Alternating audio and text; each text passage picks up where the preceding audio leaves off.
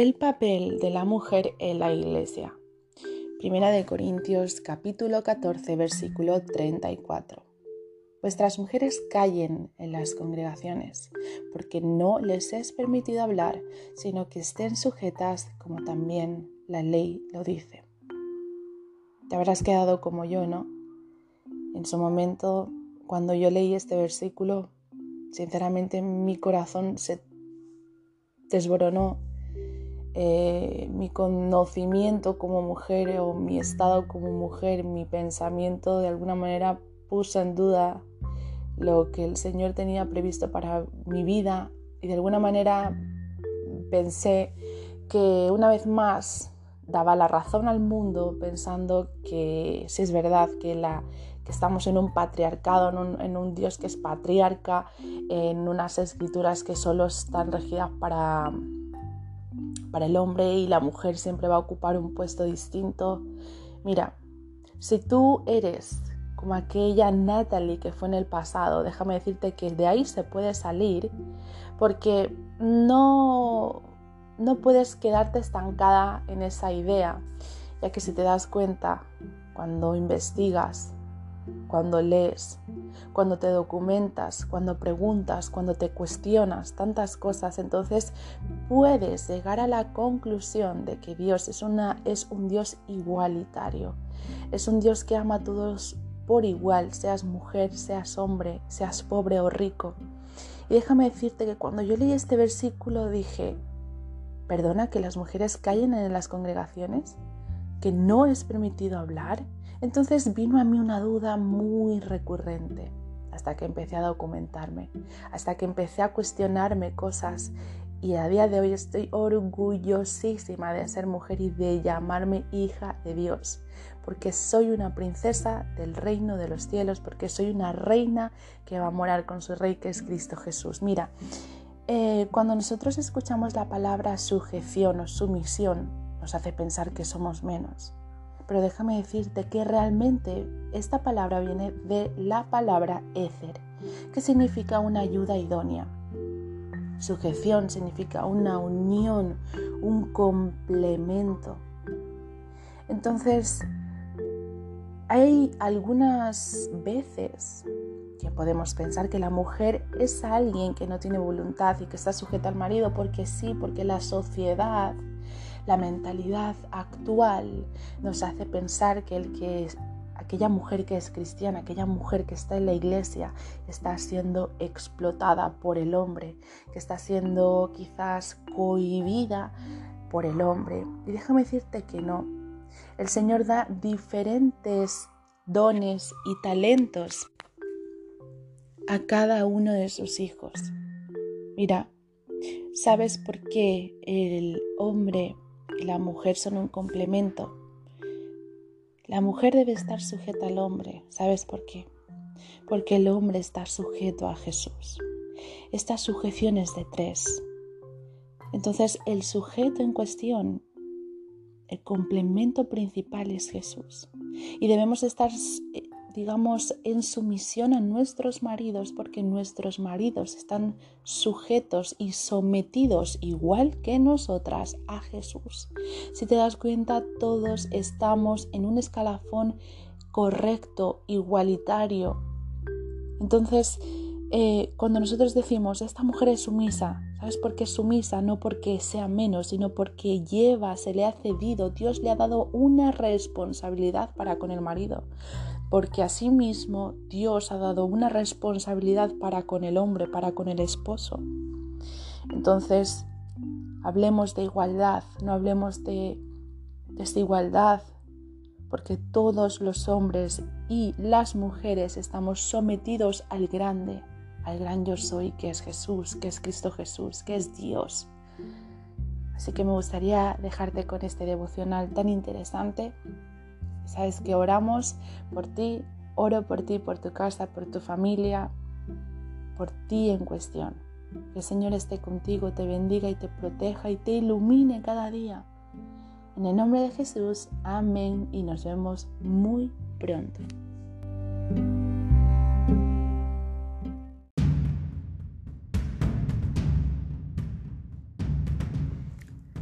La integridad. Solo cuando a veces nos va bien somos fieles.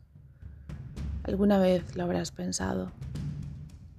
Cuando todo fluye, cuando mis finanzas están en positivo, cuando no tengo problemas en mi matrimonio, cuando la relación con mis hijos es buena, todo fluye.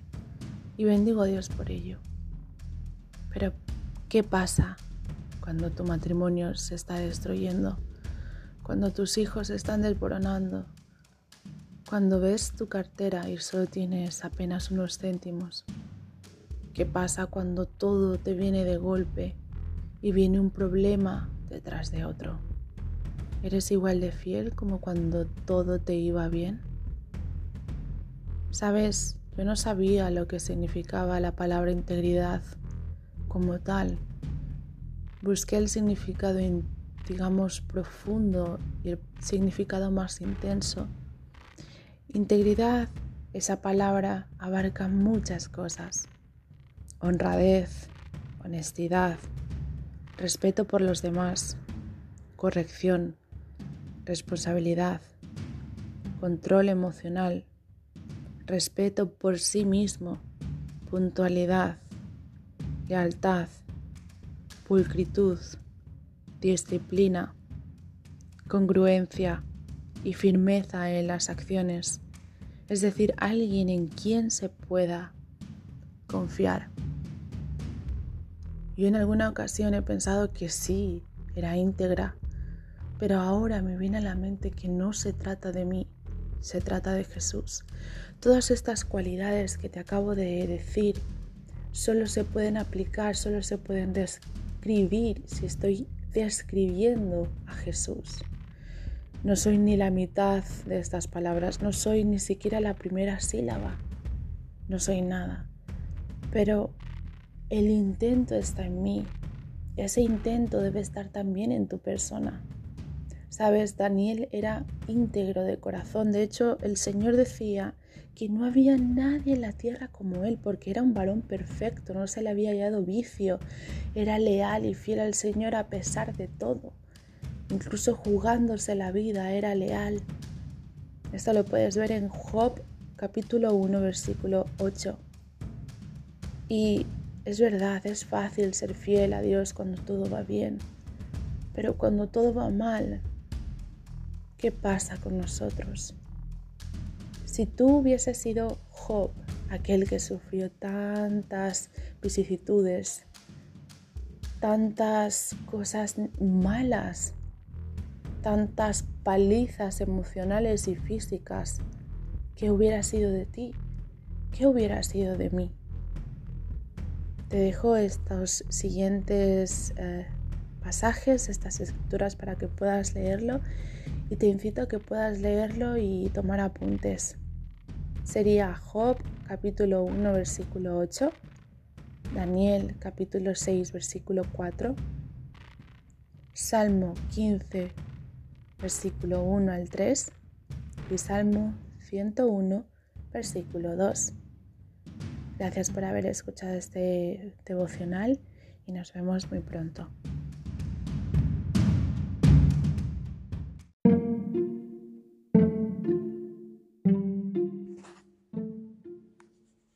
Porque la ira de Dios se revela desde el cielo contra toda impiedad e injusticia de los hombres que detienen con injusticia la verdad, porque lo que de Dios se conoce les es manifiesto, pues Dios se lo manifestó, porque las cosas invisibles de Él, su eterno poder y deidad, se hacen claramente visibles desde la creación del mundo siendo entendidas por medio de las cosas hechas, de modo que no tienen excusa. Romanos 1, versículo 18 al 20. No tenemos excusas. Dios ha buscado todos los medios posibles para facilitarte ese encuentro personal con Él, para que tú tengas una defensa y ya no te encuentres en un estado indefenso para defenderte como el Padre que es. Sabes, Dios no distingue entre personas. Su justicia es igualitaria, es igual para todos, para creyentes y para no creyentes. Pero cuando nosotros no prestamos atención o ignoramos esta verdad, la cual habla Romanos, la ira pues de Dios cae sobre aquellos que aún viendo la creación, aún viendo la existencia irrefutable de Dios, lo que hace es retener esa verdad y no abrir sus ojos. Y con injusticia retiene la verdad del Señor. Dice en Romanos 1, versículo 28 al 32.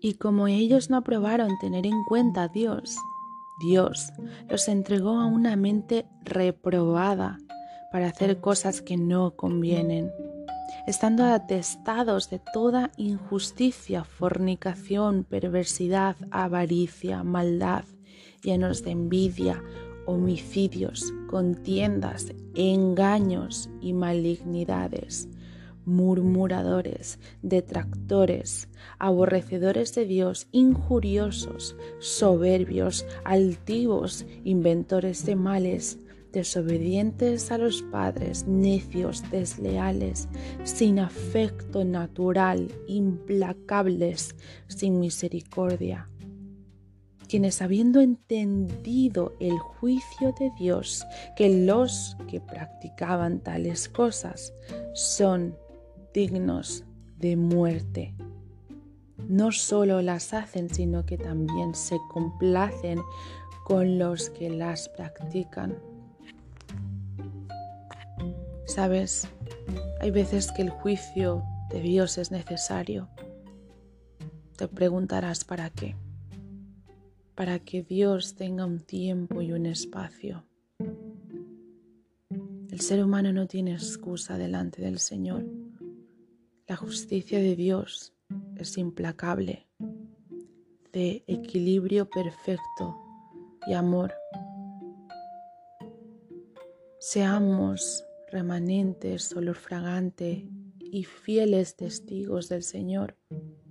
El, el, amor del Señor y la justicia es perfecta. Él es perfecto en justicia y amor. Pero aunque es amoroso, también es justo. Una característica no puede anular a la otra.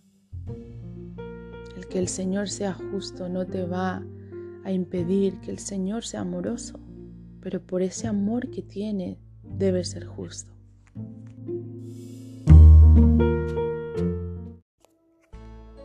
Busquemos a los otros hijos perdidos de Dios. A veces vivimos en una comodidad tremenda yo primera puedo decir que esto es así. A veces pensamos que la salvación es única y decimos en nuestro interior que todo está correcto. Pero la realidad es que el Señor antes de partir nos dejó un ministerio. Sí, un ministerio de reconciliación de tener esa palabra viva y eficaz que Él nos transmite por su Espíritu para poder llegar a los demás. Mira, muchas veces lo he dicho en algún devocional, hace falta ver solo un poco de televisión, de noticias, para ver que el mundo cada vez se está volviendo más loco y nuestra posición está más observada, por decirlo así. Se alegran cuando hablamos de libertad de expresión. Hay algunos colectivos incluso aman el apoyo de los demás porque hay una empatía, una empatía en el pecado.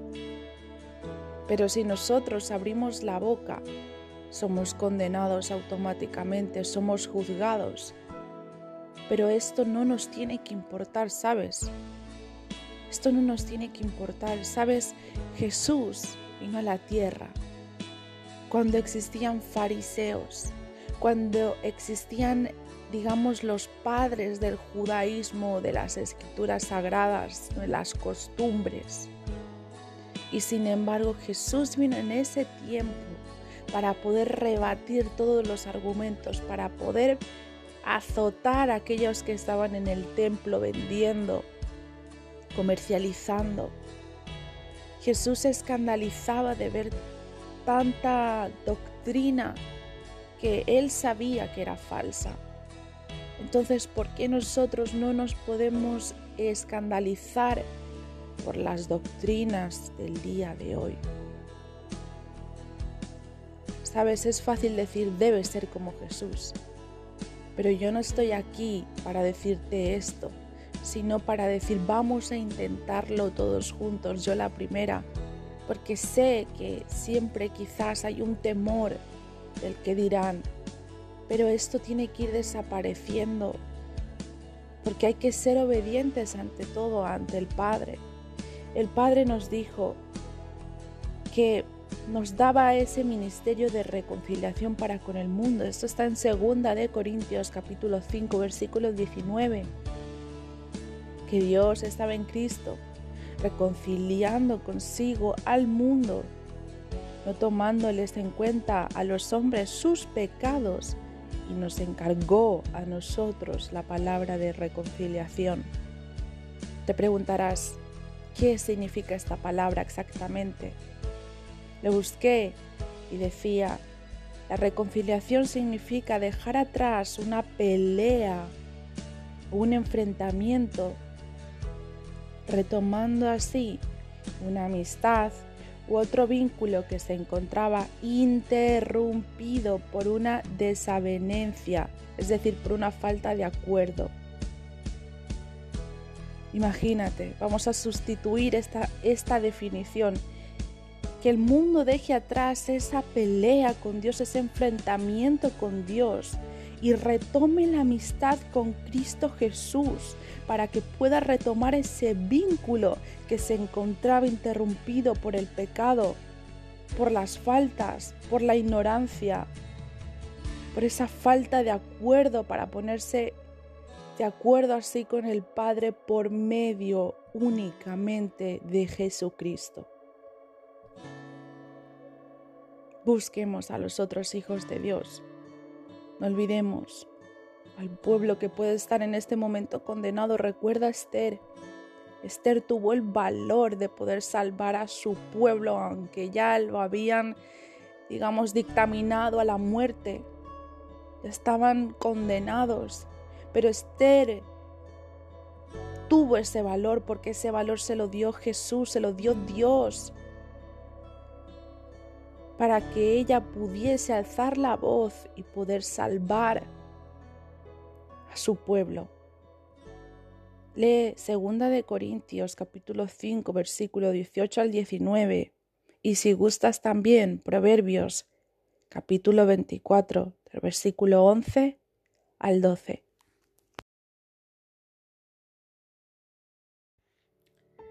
Hola, hola a todos.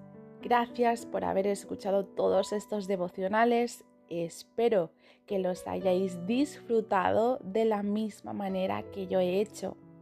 Me gustaría daros gracias por cada reproducción y por favor, si esto ha llegado a tu corazón, no dudes en compartirlo, no dudes en compartir esta bendición con tus seres queridos, con compañeros de trabajo, con tu esposo, con tu esposa, porque seguro que va a llegar a sus corazones y esto lo creemos en el nombre de Jesús. Antes de poder cerrar este devocional y este capítulo, me gustaría que cerraras tus ojos allí donde estés y poder yo orar por ti, si tú me lo permites. Señor Padre Celestial, yo bendigo a esta persona que está escuchando este mensaje. Señor, aunque yo no la conozca y esta persona tampoco me conozca a mí, Señor, yo sé, Padre, que hay una conexión inexplicable entre los cielos, entre ti y nosotros. Porque tú sí conoces a esa persona, sí conoces, Señor, su corazón, su vida, su día a día, su acostarse y su levantarse, Señor. Yo te doy gracias, Padre, por esta persona. Gracias por su corazón, gracias por la acción que está, va a llevar a cabo, Señor, o que esté llevando a cabo, Padre. Gracias por el ministerio, por los dones y los talentos, Señor, que tú has ofrecido a esta persona, Señor, a tu hijo, a tu hija que escucha, Señor. Bendícelo grandemente, Señor, y que todos sus planes y sus proyectos estén fundamentados en tu voluntad, que cumpla íntegramente, Señor, tu voluntad, tu querer, Señor. Gracias por su hogar, por su familia. Bendigo a cada miembro de su familia Señor, y que si no conocen de ti, no conocen de tu palabra, Señor, te clamo, Padre Jesús, en tu nombre santo, que lo hagan, Señor, que la familia de ellos sea salva en el nombre de Jesús, que su matrimonio, Señor, se recupere si está pasando, Señor, una dificultad. Todo lo puedes, Señor. Cuando estuviste aquí, tú hiciste grandes milagros, Señor y los continúas haciendo, Padre. Hazlo una vez más, Señor, para darte gloria y alabanza. Bendito eres tú, Señor. Perdona nuestras faltas, perdona la falta de tu hijo, de tu hija, Señor. Y que pueda mostrarse, Señor, íntegramente, transparentemente delante de tu presencia santa. En el nombre santo, santo, santo de Jesús, te pido todo esto. Amén. Bendiciones y nos vemos muy pronto en los siguientes capítulos.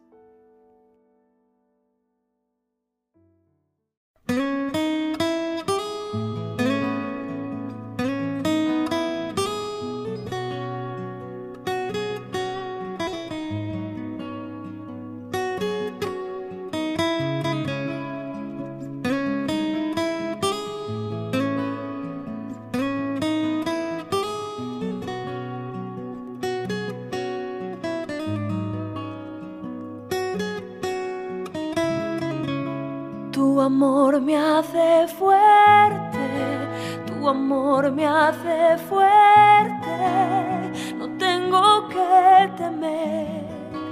Si tú conmigo estás, tu amor me hace fuerte, tu amor me hace fuerte, no tengo que temer. Si tú conmigo estás, No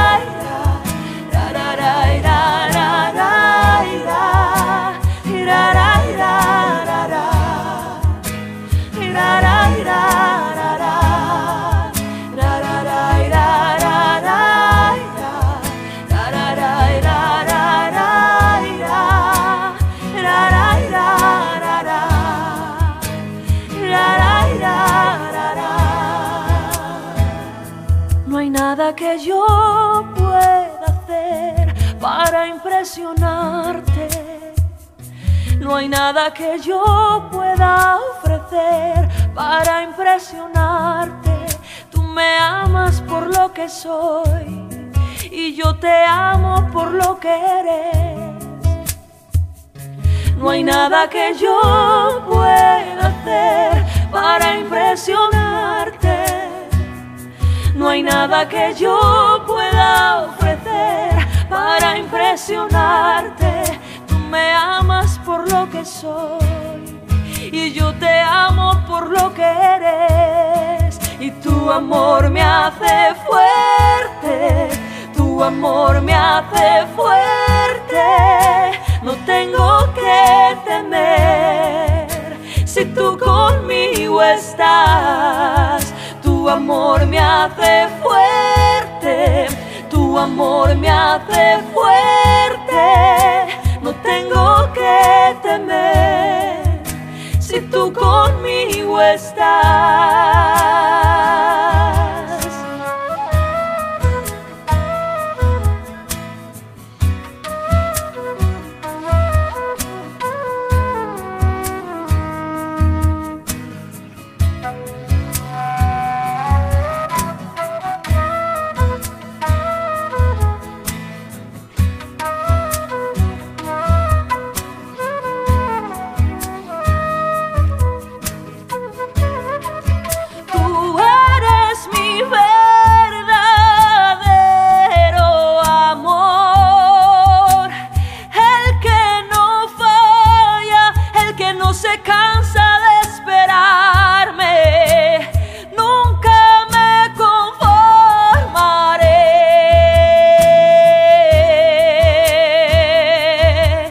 siempre sintiendo este amor.